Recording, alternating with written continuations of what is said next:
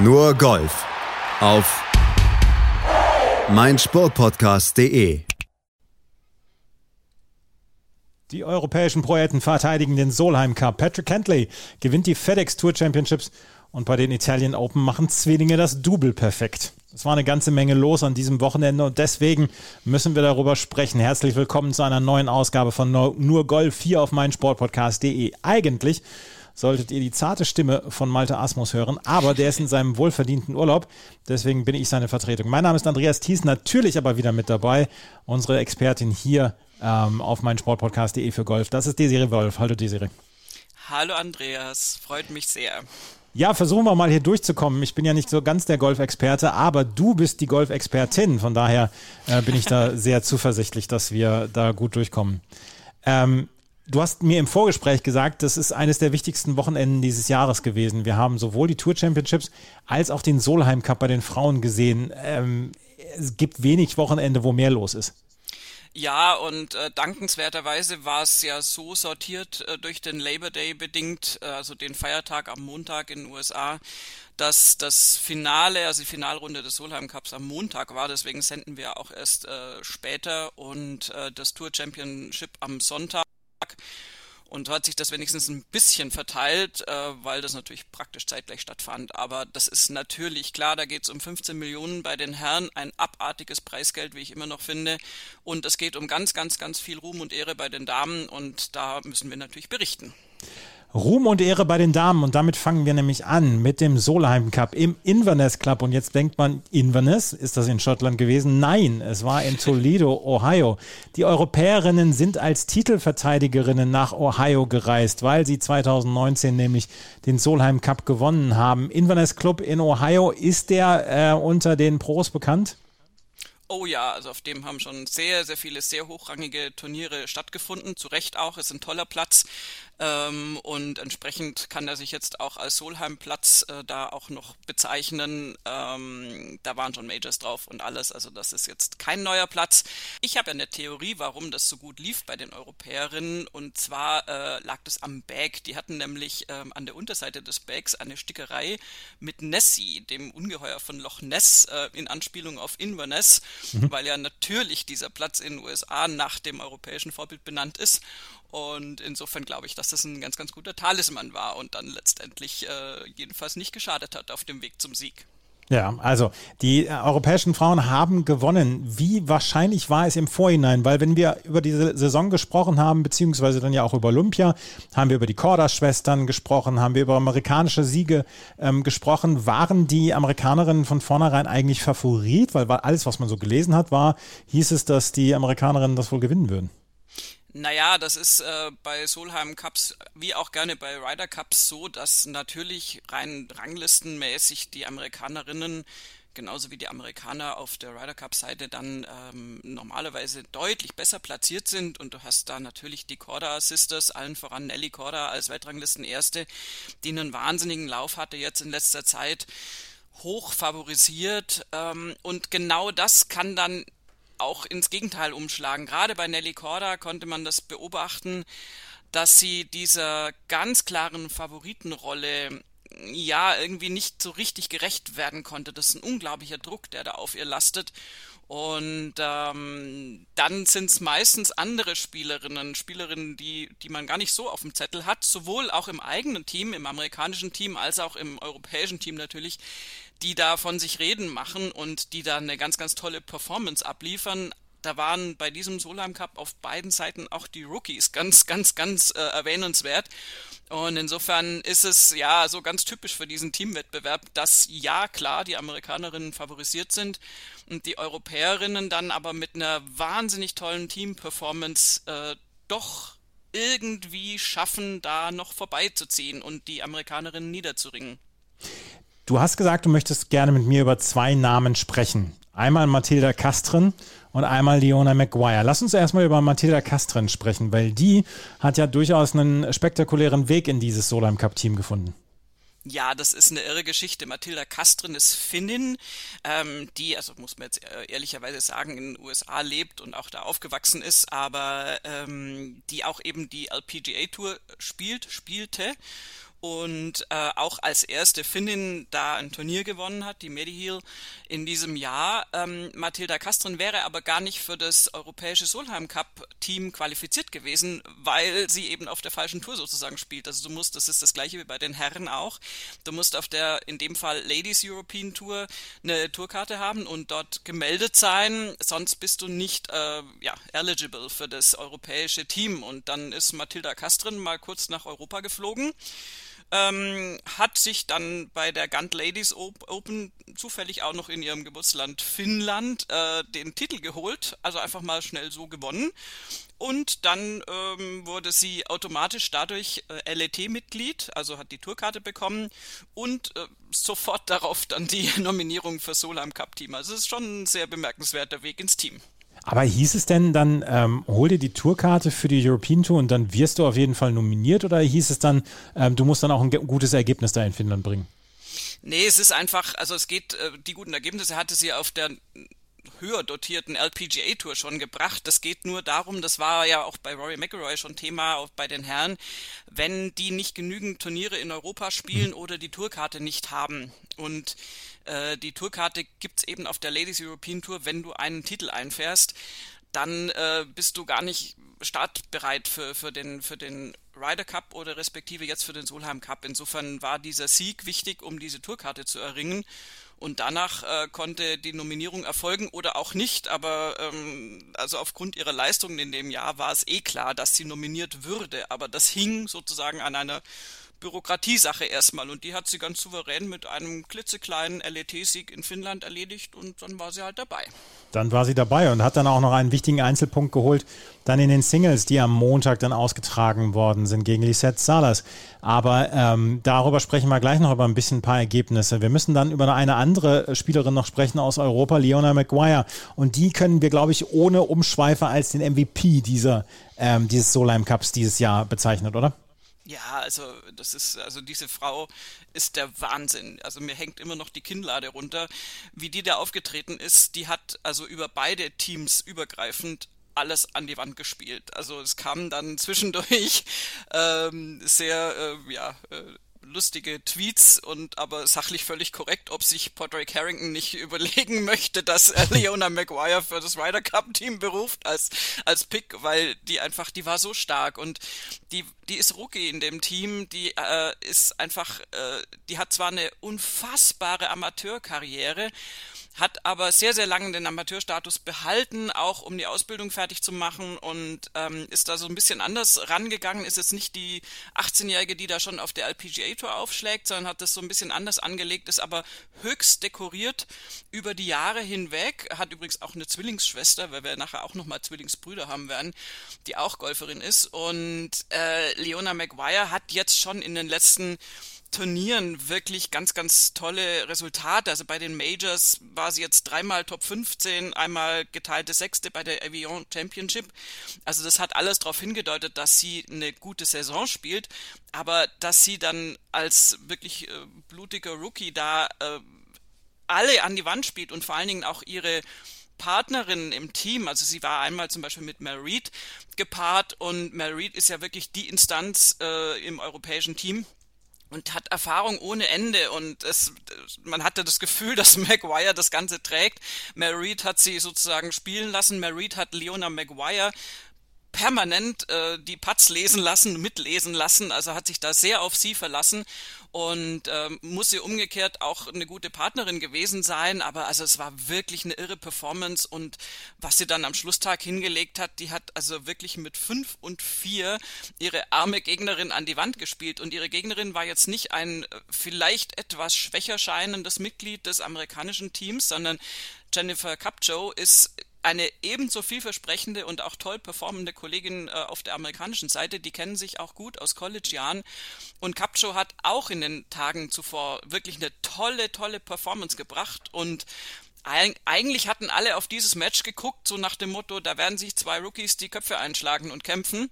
Und Maguire hat sie einfach, die hat die einfach stehen lassen. Das war unfassbar. Capcho ist überhaupt nicht ins Spiel gekommen und ähm, Maguire mit fünf Auftritten, die einzige in beiden Teams und dann viereinhalb Punkte draus. Das ist Rekord und das ist einfach irre. Also die hat wirklich, also wenn es den Titel MVP gäbe, müsste sie ihn bekommen, glaube ich, übereinstimmend.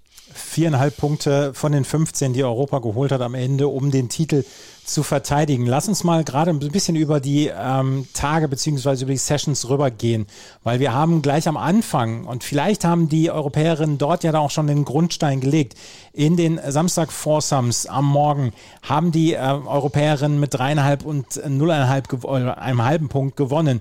Äh, mit Nordpfist und Kastrin, die gleich als erste dann auf den Platz gegangen sind, haben gegen ähm, Daniel Kang und Austin Ernst gewonnen. Dann haben ähm, Celine Boutier und Georgia Hall ähm, ihr ihre Paarung geteilt gegen Ellie Ewing und Megan Kang.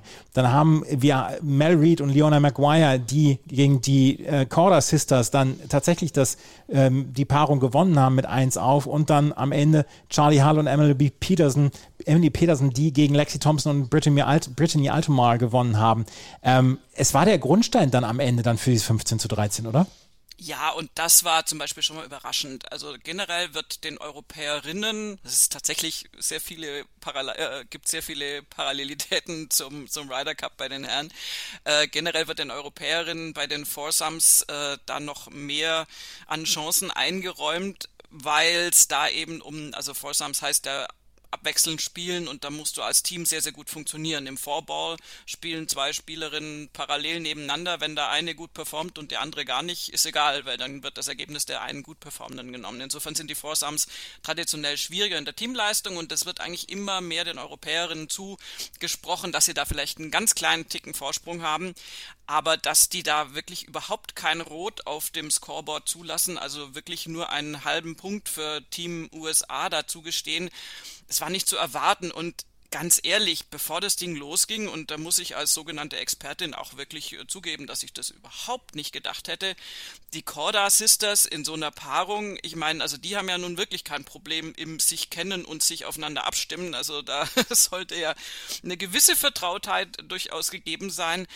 äh, dass die es nicht schaffen, Mel Reed und Leona Maguire niederzuringen, das hätte ich einfach nicht nicht gedacht. Und da hat aber diese Kombination aus Erfahrung bei Mel Reed und absolutem Biss, äh, ich bezeichne sie immer und zwar im liebevollsten Sinn, worauf ich bestehen möchte, als Kampfgiraffe, weil die eine unfassbare Einstellung hat und, und ganz viel Kampfgeist hat. Und ähm, Leona Maguire hat, hat da einfach ihr, ihr Teilchen dazu beigetragen, dass die Corda Sisters dann nicht rankommen konnten. Das war ein ganz, ganz zäh umkämpftes Match.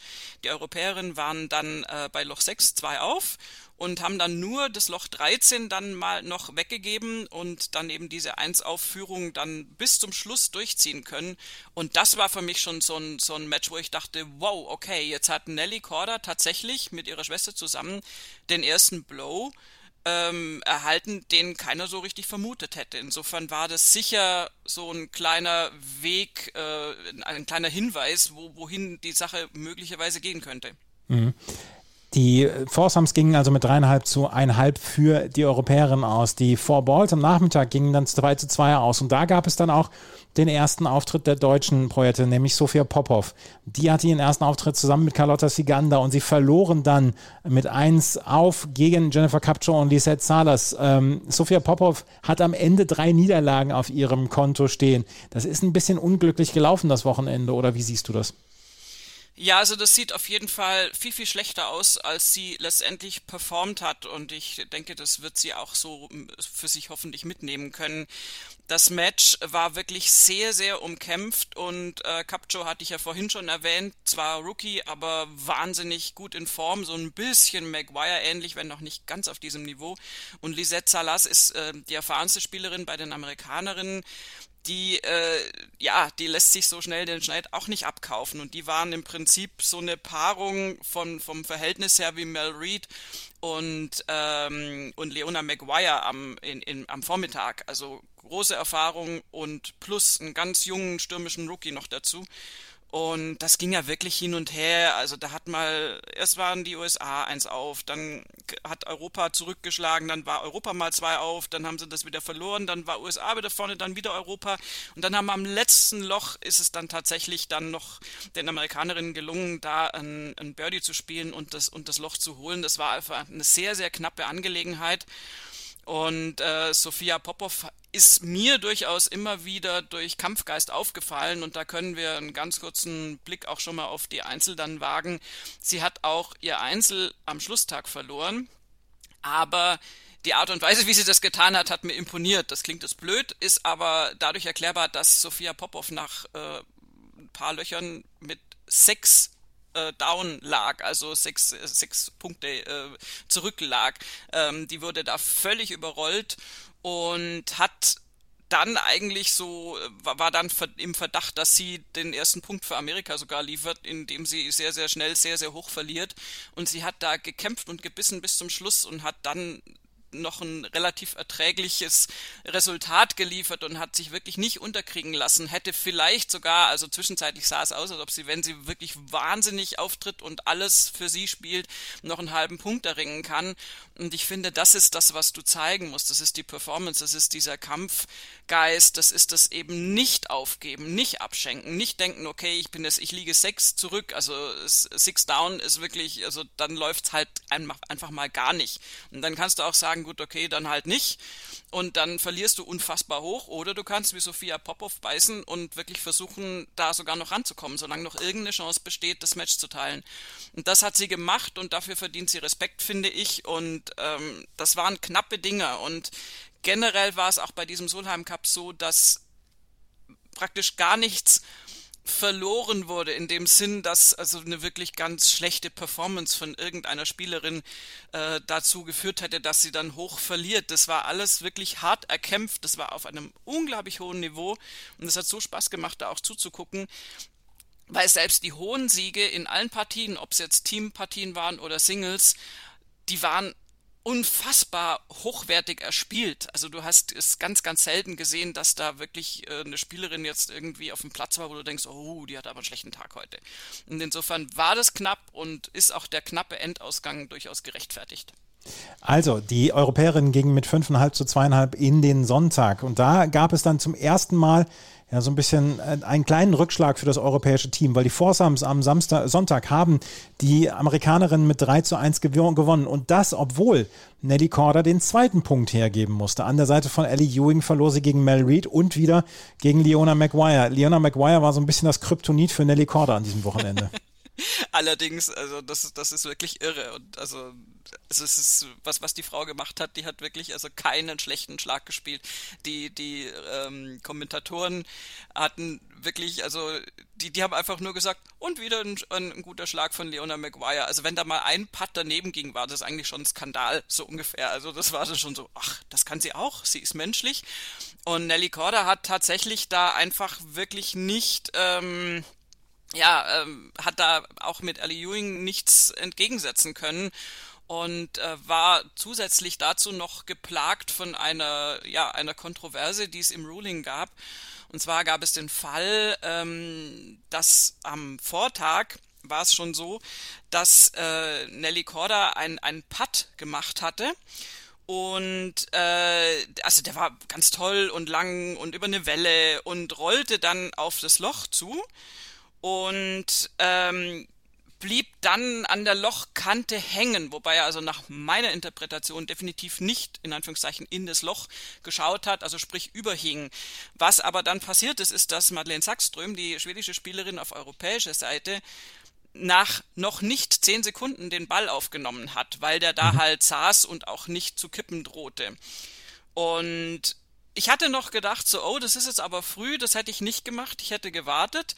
Und äh, prompt gab es dann einen Eingriff einer Schiedsrichterin, äh, die dann gesagt hat, nee, Moment mal, der Ball hätte theoretisch noch reingehen können, der hing überm Loch und dann ist die Regel, man muss zehn Sekunden warten. Ähm, dieser Lochgewinn geht an Nelly Corda. Und Nelly Korda hat sich dagegen auch nicht gewehrt und das ist in so einer Situation auch wahnsinnig schwierig, da irgendwie richtig zu reagieren. Da gab es dann einen Sturm der Entrüstung, da gab es viele äh, Beiträge auf Twitter, auch von Journalisten, die gesagt haben, dann hätte Nelly Korda das nächste Loch praktisch schenken müssen, um das wieder auszugleichen, weil der Ball nie reingehen würde. Also man ist sich allgemein völlig klar, dass dieser Ball never, never, ever in dieses Loch gefallen wäre, aber es waren eben nicht die zehn Sekunden. Und das hat Nelly Korda, glaube ich, ganz furchtbar belastet. Das kam ja aus den Phobos vom, vom Samstag als Hypothek mit in den Sonntag und also weil sozusagen dann der Vorwurf irgendwie im Raum steht, dass du dich unfair verhalten mhm. hast. Mhm. Und das ist, äh, tut mir total leid irgendwie, weil ja, also ganz ehrlich, ich, ich glaube, so Situationen entstehen. Ich hätte eher auf europäischer Seite gesagt, Mädels, lass die Bälle liegen, nicht niemals aufheben vor zehn Sekunden. Das hat dann auch keiner mehr gemacht. Das war ganz klar, dass da eine Sensibilisierung stattgefunden hat und es gibt halt so oft solche Regelvorfälle, die so unnötig sind. Und ich glaube, dass es tatsächlich Nelly Korda auch noch so ein bisschen noch mit rausgebracht äh, hat. Also erstens diese dauernde Favoritenrolle plus diese kleine Anfeindung oder dieses schlechte Gefühl von diesem äh, von diesem Regelvorfall, Verstoß, wie auch immer, den sie ja gar nicht gemacht hat. Und ja, also und gegen Merit und Leona Maguire war da einfach auch kein Gras gewachsen. Also die sind da über den Golfplatz äh, gepflügt. Da konnten auch Corda und Ewing dann nichts mehr gegen ausrichten. Und trotzdem äh, gingen die Foursomes mit 3 zu 1 an die USA, die damit verkürzen konnten. Der Sunday Ball ging mit zweieinhalb zu eineinhalb an die Europäerinnen wieder. Und es ist ähm, tatsächlich relativ langweilig, aber ähm, Leona McGuire hat wieder für einen halben Punkt gesorgt. Sie hat zusammen mit Mel Reed nämlich geteilt gegen Jennifer Capcho und Lisette Salas. Und auch dort war Sophia Popov wieder im Einsatz. Dort hat sie 3 und 1 verloren, zusammen mit Céline Boutier gegen Yelimino No und Mina Haligai. Und äh, die Amerikanerinnen haben eineinhalb zu zweieinhalb zurückgelegen und deswegen gingen die Europäerinnen dann mit ja, zwei Spielen mit zwei Punkten Vorsprung in diese Schlussrunde. Und das waren die Einzel. Und die Einzel sind der äh, Höhepunkt. Haben die ähm, Amerikanerinnen und Europäerinnen wieder alles nach vorne geholt, was gut drauf war? Oder wie ging es äh, los? Wie war die Taktik für die beiden Teams? ja, also das ist immer interessant natürlich, wie die dann aufstellen, ähm, machen sehr unabhängig voneinander. Du weißt ja nicht, wer dann auf wen trifft. Und das Top-Match war wie schon vor vier Jahren wieder Lexi Thompson gegen, äh, gegen Nordquist, gegen Anna Nordquist. Und die hatten sich damals schon so eine wirklich epische Schlacht geliefert und am Ende geteilt. Und so auch dieses Mal. Äh, ja. Dieses so auch dieses Mal überspringt es ein wirklich, also ewig lang dauerndes Match auch. Die sind natürlich bis zu 18, logischerweise, wenn es geteilt wurde. Und äh, die haben tolles Golf gespielt. Das ist auch mit das, was ich meinte, dass die, so geteilt klingt immer so langweilig irgendwie. Aber was die da an Golf ausgepackt haben, was Lexi Thompson natürlich an langen Schlägen ausgepackt hat, was Anna Nordquist an präzisem Spiel ausgepackt hat, das war einfach wirklich toll und es war letztendlich auch völlig gerecht, dass dieses Match keine Siegerin hatte und äh, dieses Match ist auch tatsächlich erst als fünftes oder so, äh, nee, als viertes Match erst entschieden worden. Also waren andere dann schon drin, unter anderem haha, wer wohl, natürlich Leona Maguire als allererste.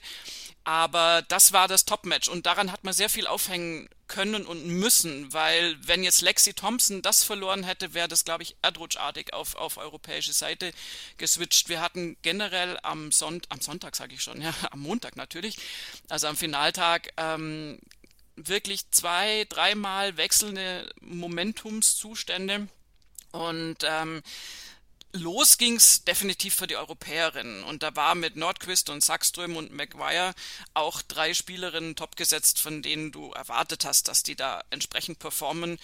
Und äh, Thompson, Ewing und Capcho waren dann eher so eine fast, also Capcho so weit vorne als Rookie, das widerspiegelt ihre tolle Performance.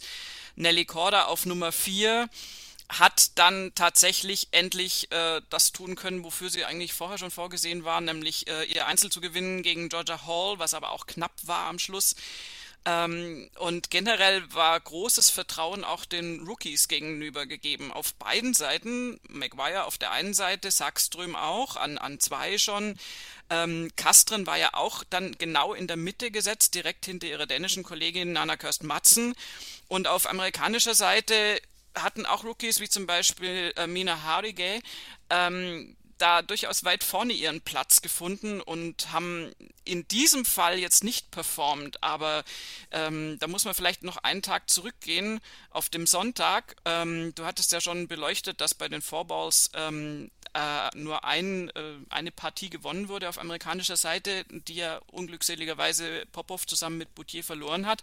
Und das waren Jelly Minot und Mina Hardige und die haben als als amerikanische Rookies, und ich meine, Limino ist unfassbar jung, die ist 18, glaube ich, ähm, haben da wirklich einen tollen Job gemacht. Und es ist sehr ungewöhnlich, dass die als erste Paarung in so einen Fourball gehen dürfen. Also das ist ungewöhnlicher als das Setting vom, vom Montag, von den Finaleinzeln.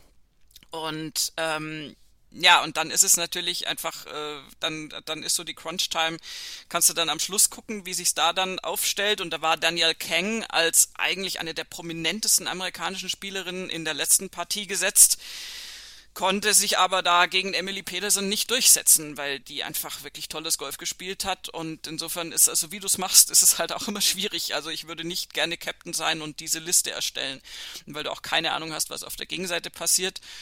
Und dann kommt es natürlich zu so Matches wie eben äh, Leona Maguire gegen Jennifer Capcho, wo du auf beiden Seiten, glaube ich, da den Punkt als sicher verbuchst und Capcho dann leider von Maguire komplett überfahren wird. Also leider aus amerikanischer Sicht.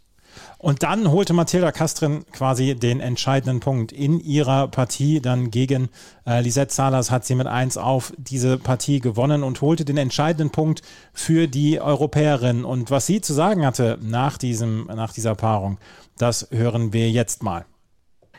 I mean, it's hard to put it into words right now. I'm, I think I'm still shaking. Uh, I just knew I was looking at the board and I knew it was going to be an important putt and I wanted to make it and and uh, me and Mikey read it and we read it perfectly and it went in. I mean, I'm just so happy right now and I uh, I'm not sure what the final scores are, um, but I'm just yeah a lot of emotions right now. Und Matilda Castron hatte dann auch noch was zu sagen zu der Scoreline beziehungsweise zu den Scores und zu den Ergebnissen, die zwischendurch auf dem Platz dann waren. Das hören wir jetzt auch nochmal. I knew it was important. I knew we needed that. Uh, I didn't know what exactly it meant because there are still matches on the course, but I knew we needed to uh, make that putt. So. Fokus, Fokus, Fokus, könnte man sagen. Ne? Ganz genau. Und also ist tatsächlich interessant, weil wir haben ja eine, eine ganz äh, unterschiedliche Konstellation zum letzten Solheim Cup. Da hatten wir ganz zum Schluss Susan Patterson als wirklich äh, absolute Instanz des Teams und als älteste Spielerin, die im vollen Bewusstsein, worum es geht, diesen wahnsinnigen Putt gemacht hat, der dann zum Sieg vor zwei Jahren geführt hat. Und wir haben jetzt eine, äh, ein, ein, ein Rookie mit Mathilda Kastrin, die genauso eine Situation hat, aber offensichtlich nicht genau drum wusste, weil sie natürlich in der Mitte des Tableaus war. Da waren noch sechs Partien auf dem Platz hinter ihr, nee, fünf. Und äh, insofern hatte sie wohl vom Leaderboard tatsächlich nicht irgendwie so errechnen können, dass wenn sie diesen Putt macht, dieser Solheim Cup äh, auf jeden Fall schon mal retained ist, auf, also wiedererlangt ist auf europäischer Seite. Und das ist ganz interessant. Trotzdem weiß sie, dass da ein unglaublicher Druck drauf herrscht und wie sie das gelöst hat, das hat auch die Kapitänin Katrina Matthews hinterher gesagt. Das ist halt wirklich like a Superstar, war, glaube ich, der Ausdruck, den sie benutzt hat. Weil sie hat ja den zweiten Schlag auf diesem Paar 4 in Sand gesetzt. Und das war natürlich, also große Betroffenheit auf, auf europäischer Seite, so großer Fehler, wenn es so in die Crunch-Time geht. Und sie hat dann schon einen tollen Bunkerschlag gemacht, aber der Putt war jetzt definitiv kein Gimme. Der war schwierig zu spielen, der hatte einen Break und ähm, dass sie den dann wirklich äh, da, da reingemacht hat und gut besichtigt hat mit ihrem Caddy, das ist eine wahnsinnige Nervenleistung. Auch wenn sie nicht weiß, das ist der alles entscheidende Putt. Weil hinter ihr tatsächlich, wenn man da aufs Tableau schaut, sind halt vier Partien einfach ganz solide auf äh, amerikanischer Seite dann gewonnen worden noch. Also das, äh, das ist nur deswegen nicht mehr wichtig, weil Kastrin da schon alles nach Hause gefahren hat. Und dass sie das nicht wusste, ist ein interessantes Detail. Ja, und ansonsten hätte Emily Peterson noch den letzten Punkt machen müssen. Das war allerdings eine enge Geschichte. Die hat mit 1 auf gegen Daniel Kang gewonnen. Vorher, du hast es gesagt, vier Duelle relativ klar an die Amerikanerinnen gegangen. Unter anderem auch die Partie von Sofia Popov, die ihre Partie gegen Megan Kang mit, zwei, mit 3 und 2 verloren hatte. Am Ende steht der Sieg 15 zu 13 für die Europäerin. Und jetzt lassen wir dann auch nochmal ähm, die Kapitänin zu Wort kommen, Catriona Matthews, was die zu sagen hatte über diesen Sieg. I think it's even sweeter as a captain, actually. Uh, it's certainly more nerve-wracking watching, but uh, you know, when I mean, it's all down to the team, really. It's if they play well. So uh, you know, all hats off to them. Es ist anscheinend nervenschonender, wenn man selber spielt. ja, das hat sie ja selber oft genug erlebt. Ähm, auf der anderen Seite ist sie äh, die einzige Kapitänin, die Back-to-Back -back jetzt äh, Solheim Cups gewonnen hat, äh, noch dazu eben auf amerikanischem Boden. Das ist schon äh, wirklich, wirklich eine ganz, ganz, ganz tolle Leistung von ihr. Sie ist ja wahnsinnig bescheiden, das hört man auch an diesem O-Ton. Sie ist jetzt überhaupt niemand, der sich da im Vordergrund spielt und auch wenn sie dann am Schluss natürlich da auf die Schultern genommen wird und gefeiert wird als Kapitänin, ist ihr das fast immer Unrecht, hat man so das Gefühl. Aber sie hat da einen unglaublich tollen Job gemacht, ja vor zwei Jahren schon und jetzt dieses Jahr wieder. Und ich meine, das ist erst das zweite Mal überhaupt, äh, dass das Team Europe auf amerikanischem Grund und Boden gewonnen hat. Also das war 2013 das erste Mal und jetzt eben 2021. Und vor allen Dingen, dass das äh, absolut Wire-to-Wire -wire, äh, von vornherein, dank dieses ersten Tages, den wir ja schon angesprochen hatten, ähm, dass äh, Team Europe immer in Führung war und das von vorne weg sozusagen gewonnen hat. Und das, das ist eine irre Leistung. Und da hat natürlich Katrina Matthews wirklich äh, sehr, sehr viel mit zu tun als Kapitänin. Auch Susan Patterson, die äh, Vize-Captain war, unter anderem, ähm, hat auch gesagt, dass das einfach sehr, sehr viel auf die Kapitäninnenleistung von ihr zurückzuführen ist und dass sie da einfach auch eine Atmosphäre schafft, in der das Team sich wohlfühlt und dass das sehr, sehr familiär und sehr eng ist. Und das ist vielleicht auch auch das, was so ein europäisches Team dann auszeichnet. Und da ist es, ist es nicht äh, hoch genug einzuschätzen, was Matthews geleistet hat. Sie hat aber auch schon ganz klar gesagt, natürlich kam diese Frage, wird sie noch ein drittes Mal kapitänieren? Und äh, sie hat also gesagt, nein, sie wird das nicht machen. Wäre sie aus meiner Sicht auch äh, jetzt wirklich schlecht beraten, weil nach dieser Leistung zweimal hintereinander in Europa, in Amerika musst du abtreten, wenn es am schönsten ist. Und dann werden wir schauen, wer dann in zwei Jahren Kapitänin ist. Wo findet das Solheim Cup 2023 statt? Haha, in Europa, wie man sich ausrechnen kann, das wechselt ja immer und in Europa genauer gesagt in Spanien. Und das, das wird sicher ein tolles Match. Bin ich schon sehr, sehr gespannt. Bin auch gespannt, wie es sich bis dahin entwickelt. Wir haben jetzt ja sehr, sehr viele skandinavische Spielerinnen im Team. Und äh, früher gab es ja mit Ziganda ähm, und ihren Kolleginnen da durchaus auch noch eine größere spanische Präsenz, äh, ob da wieder was, was ranwächst noch in den nächsten zwei Jahren.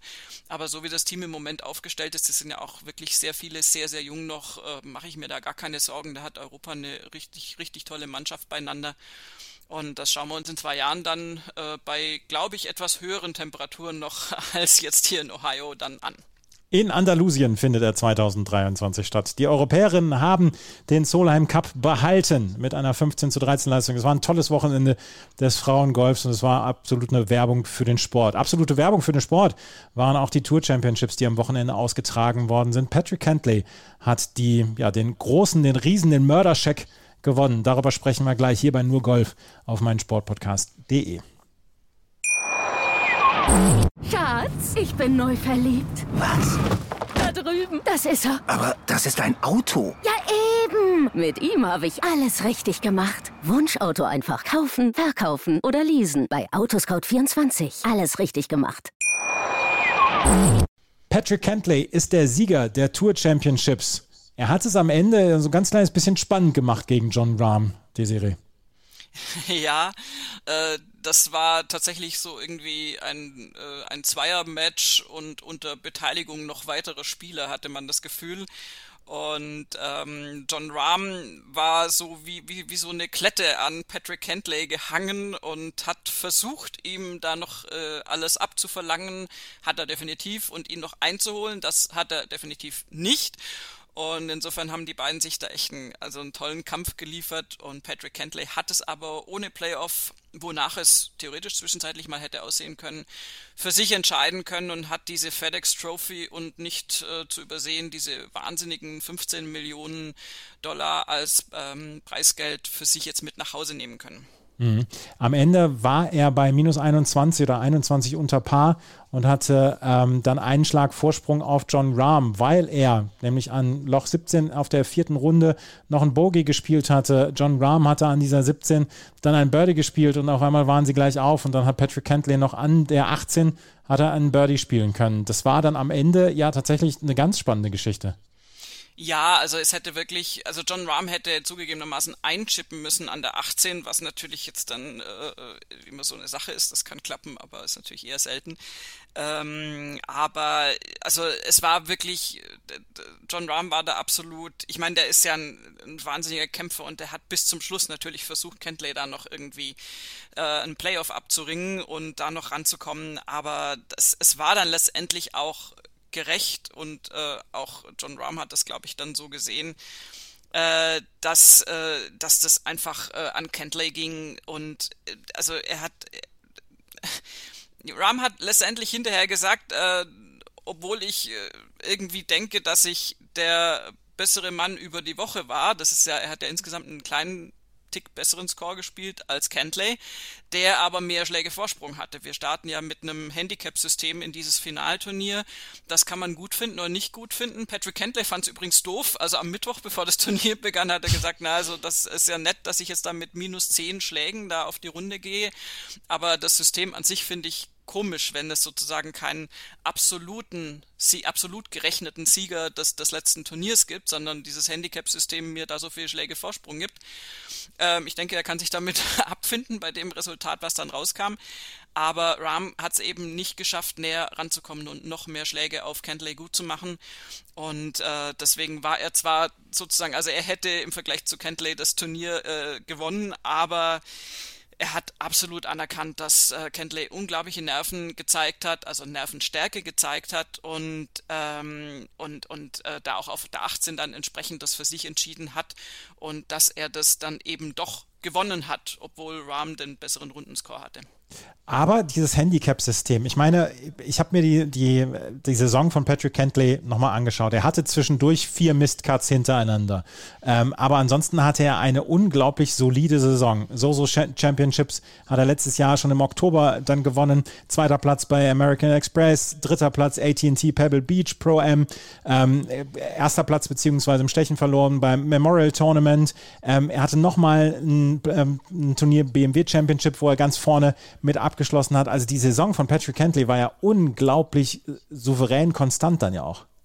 Ja, und insofern ist es dann doch so, dass nicht einer, also rein theoretisch kannst du ja, das, das äh, illustrieren die Spieler immer gerne in den Pressekonferenzen, kannst du in diese Finalserie mit den letzten drei Turnieren so als praktisch ungefähr 100 Platzierter im FedEx Cup reingehen und wenn du dann so gefühlt drei Turniere gewinnst, dann hast du am Schluss diese 15 Millionen durch dieses System, wie das gerechnet wird.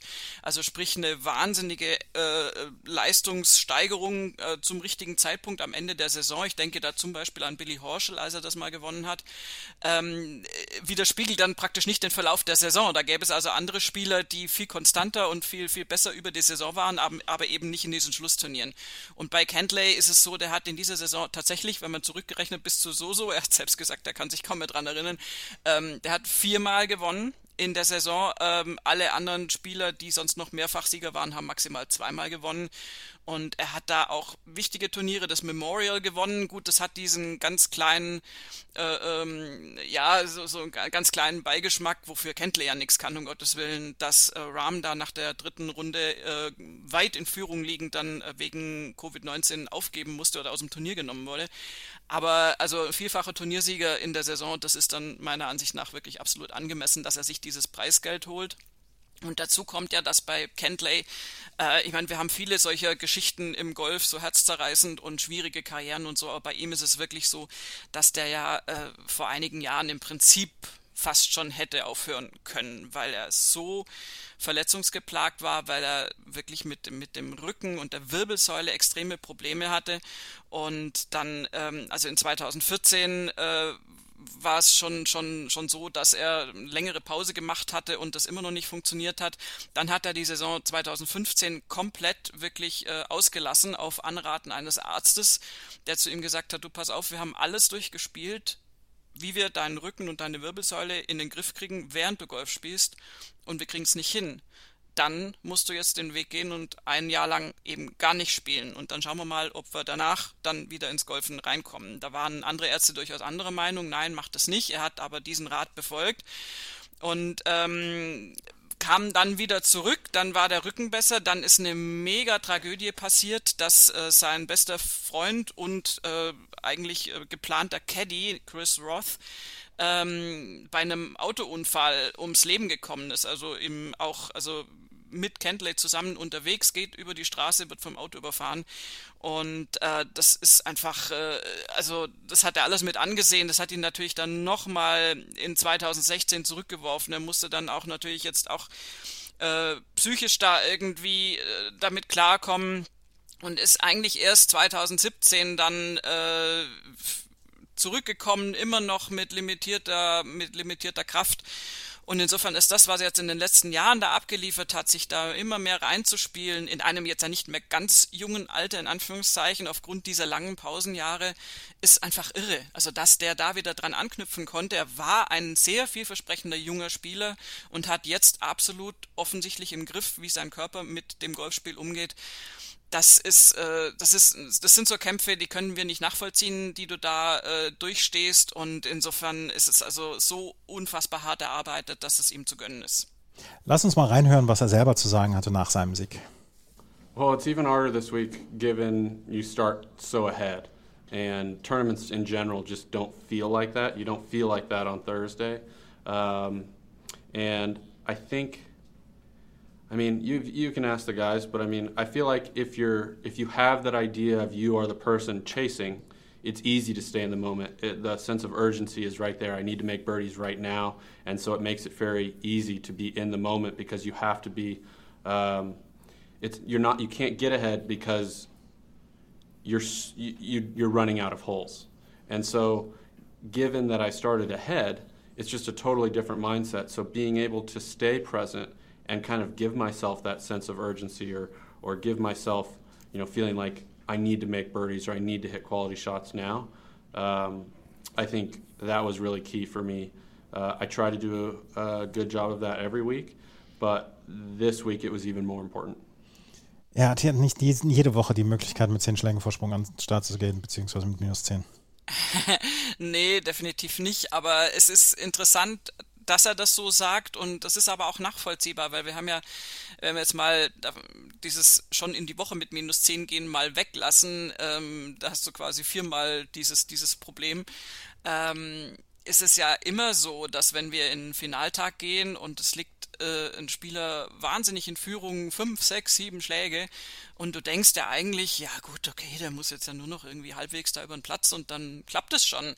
Und wir haben schon so viele Spieler scheitern sehen an dieser Aufgabe, mit größten Namen auch, ähm, die mit einer Mega-Führung da rausgehen und wissen, dass sie diese Führung haben, dass sie die nicht verspielen dürfen und dann eben nicht so rangehen können wie ein Spieler, der zurückliegt und der sagt, hey, den schnapp ich mir. Ich riskiere jetzt alles, weil ich habe auch nichts zu verlieren. Und als Führender hast du ganz, ganz viel zu verlieren.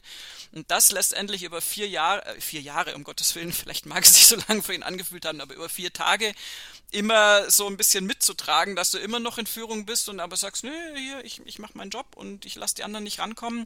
Das ist tatsächlich eine schwierige Aufgabe, die sich auf den ersten Blick denkt man ja, nee, ist doch super, ich habe hier zehn Schläge Vorsprung, alles top. Aber dass da natürlich noch viel Bewegung im Feld ist und da noch viel passieren kann, das, das wird dann meistens übersehen. Insofern hat Kentley da wirklich eine, eine unglaublich konstante Leistung geliefert. Wo wir ja gerade eben über den Solheim Cup gesprochen haben, der Ryder Cup steht ja auch noch an in den nächsten Wochen. Ähm, Patrick Kentley hat sich im, äh, im amerikanischen Ryder Cup Ranking auf Platz 6 vorgearbeitet.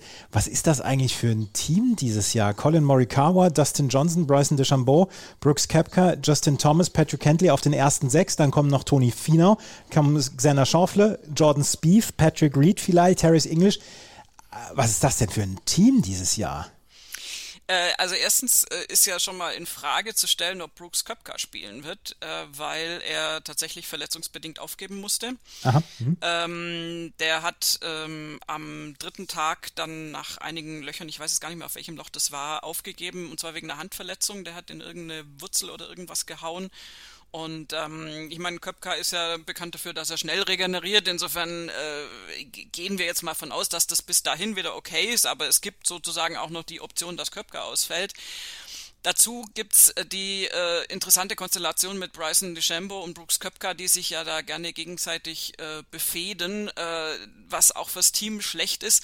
Es ist tatsächlich... Ähm, Ja, also es wird eine interessante Teamkonstellation werden. Patrick Hentley ist auf jeden Fall, also der, der wäre aber auch vorher schon aus, aus meiner Sicht ein Pick gewesen.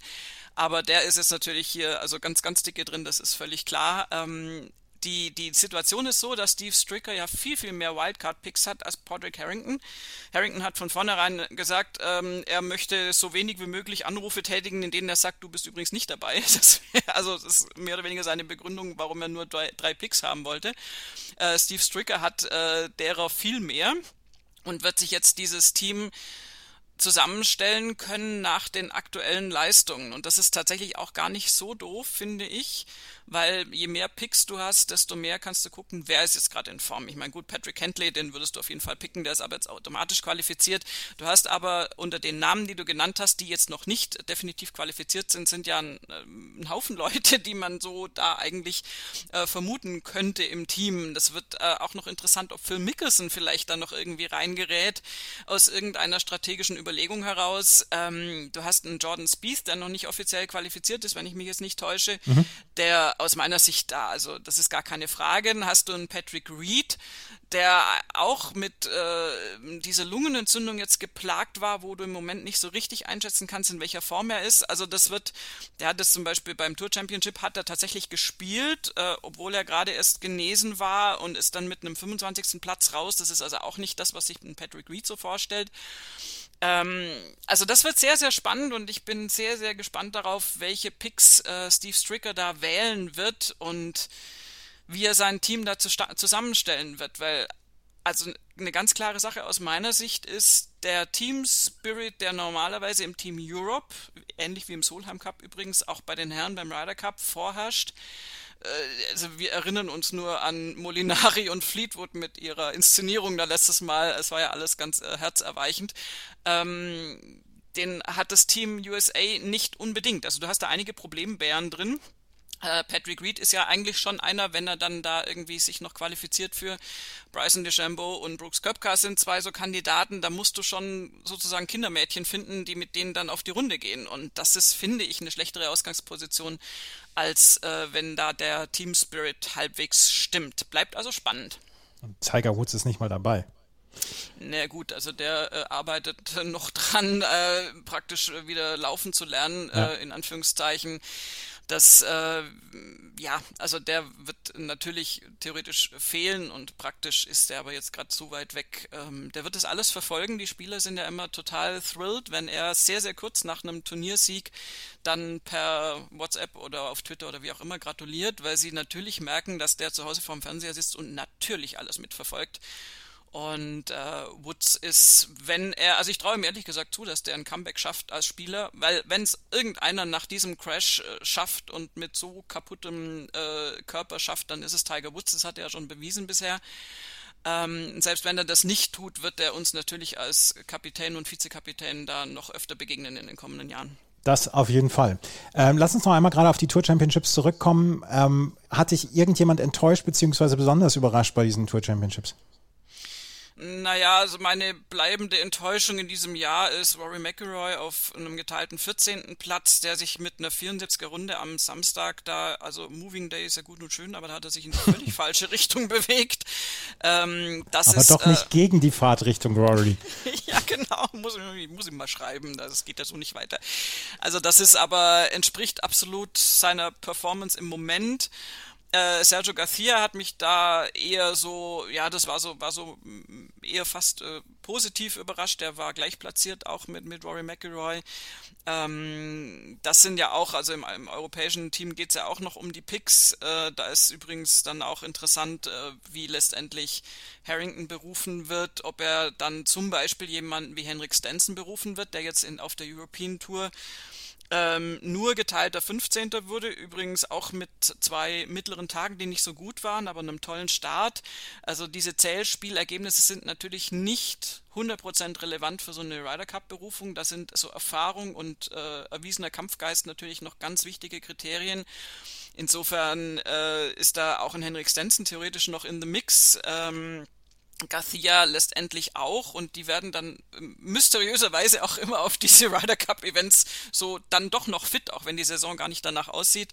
Also da wird es auch auf europäischer Seite spannend sein.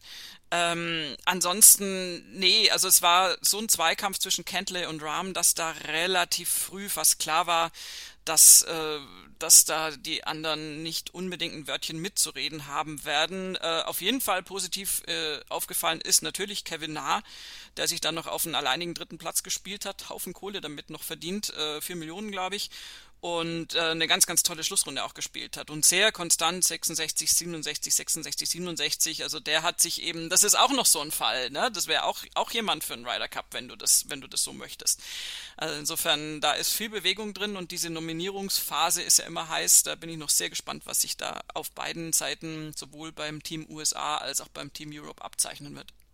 Patrick Kentley gewinnt die Tour Championships und ist, äh, der war schon vorher ein relativ reicher Mann, ist jetzt ein noch etwas reicherer Mann und hat diese Tour Championships gewonnen. Und ja, in zwei Wochen geht das, geht die Ryder Cup Woche los und dann können wir mit Spannung drauf schauen, wie die Amerikaner dort abschneiden werden und wie die Europäer dann abschneiden werden. Die Europäer haben an diesem Wochenende oder am letzten Wochenende bei den DS Automobiles Italien Open gespielt. Und du hast eben Francesco Molinari erwähnt. Er wird wahrscheinlich nicht mit Tyler Fleetwood zusammen aufziehen können, weil Molinari keine so gute Saison hatte. Vielleicht kriegt er eine Wildcard, aber so richtig sicher steht das nicht fest. Tommy Fleetwood, der wird sicherlich dabei sein beim Ryder Cup für Europa.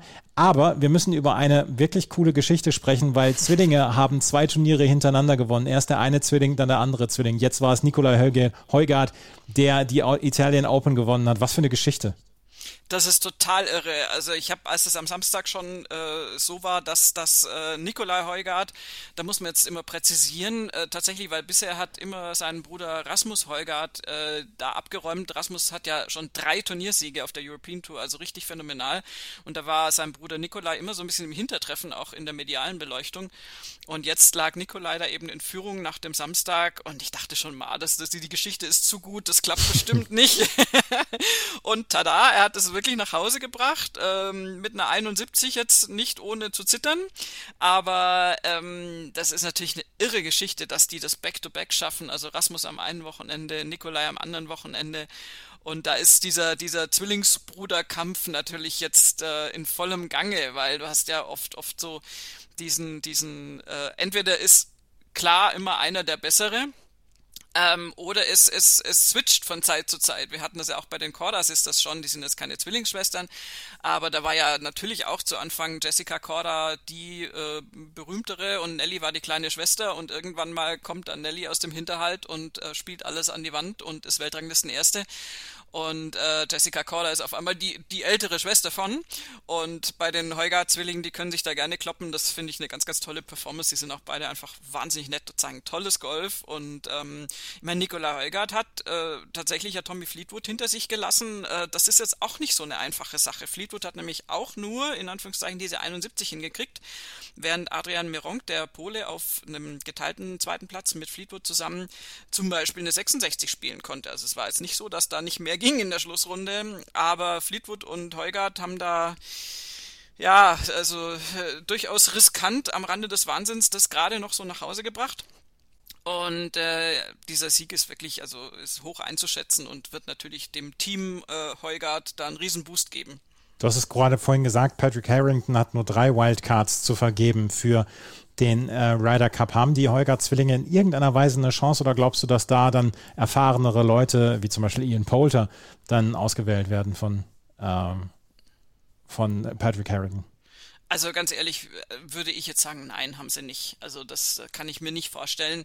Dazu sind sie zu jung und zu unerfahren und äh, es ist immer noch ein Unterschied, ob du jetzt einen Zählspielsieg in deiner, einer deiner ersten Saisons da holst oder ob du da in, in den Ryder Cup geworfen wirst, der ja noch, noch viel, viel mehr Aufmerksamkeit erhält, als der Solheim Cup es tut. Und ähm, übrigens noch ein kleiner Nachtrag. Äh, was völlig weird war das ganze Wochenende über beim Solheim Cup jetzt und was beim Ryder Cup eben ähnlich sein wird.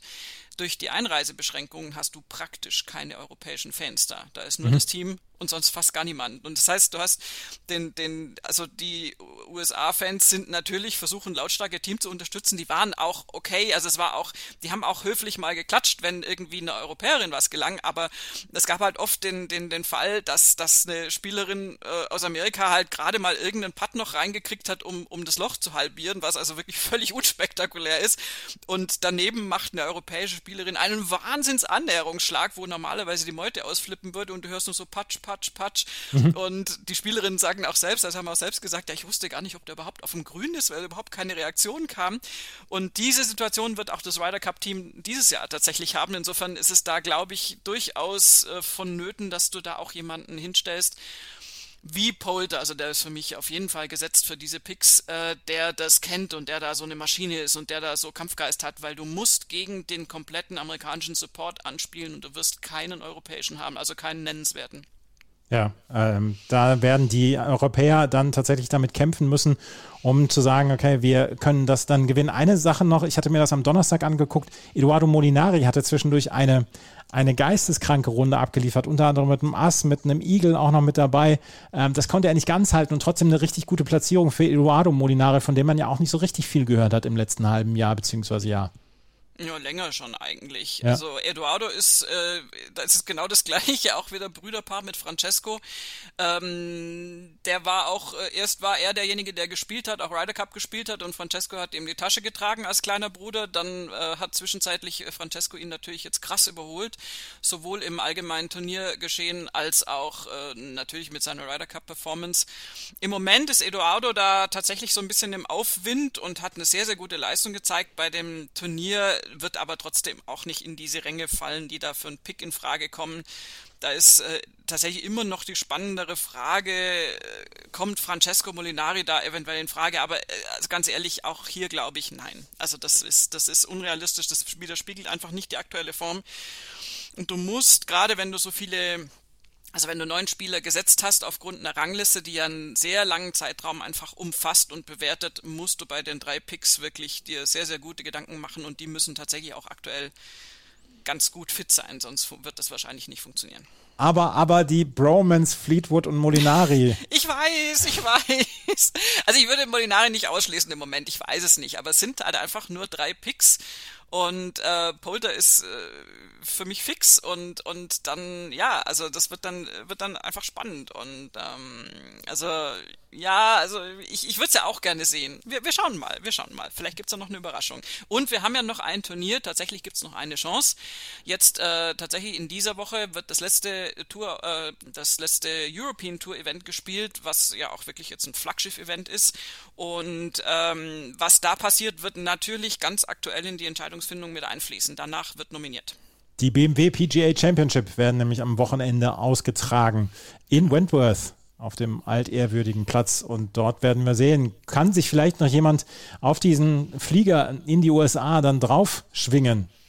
Gibt es vielleicht noch Außenseiterchancen dafür, einen oder zwei Spieler, um sich eine Wildcard zu holen von Patrick Harrington? Der wird sich das sicherlich sehr, sehr genau angucken und dann ist wahrscheinlich nächste Woche die Nominierung, ne? Genau, danach ja. ist die Nominierung ähm, bei den Amerikanern ist ja, glaube ich, morgen schon oder übermorgen, bin ich mir jetzt nicht sicher. Aber die sind ja durch jetzt, also da passiert jetzt ja erstmal äh, nichts Aufregendes mehr nach dem FedEx Cup Finale und dann schauen wir uns die Teams mal genauer an. Das wird auf jeden Fall spannend werden und auf jeden Fall genauso eine heiße Kiste, wie der Solheim Cup jetzt am Wochenende war. Darauf freuen wir uns alle. Es war ein sehr, sehr wichtiges Wochenende, was wir jetzt letztes Wochenende erlebt haben mit Solheim Cup, mit den Tour Championships und mit den Italian Open. Und wir hoffen, wir konnten das ein bisschen für euch aufarbeiten. Nächste Woche ist dann, oder in der nächsten Sendung ist dann Malte Asmus wieder mit dabei. Desiree, ich danke dir sehr. Sehr gerne, danke dir. Wenn euch das gefallen hat, freuen wir uns über Bewertungen und Rezensionen auf iTunes und äh, ansonsten gibt es beim nächsten Mal wieder auf meinen Sportpodcast.de nur Golf. Vielen Dank fürs Zuhören. Bis zum nächsten Mal. Auf Wiederhören. Schatz, ich bin neu verliebt. Was? Da drüben. Das ist er. Aber das ist ein Auto. Ja, eben. Mit ihm habe ich alles richtig gemacht. Wunschauto einfach kaufen, verkaufen oder leasen. Bei Autoscout24. Alles richtig gemacht. Nur Golf. Auf meinsportpodcast.de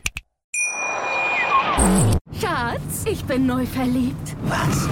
Da drüben. Das ist er. Aber das ist ein Auto. Ja, eben. Mit ihm habe ich alles richtig gemacht. Wunschauto einfach kaufen, verkaufen oder leasen. Bei Autoscout24. Alles richtig gemacht.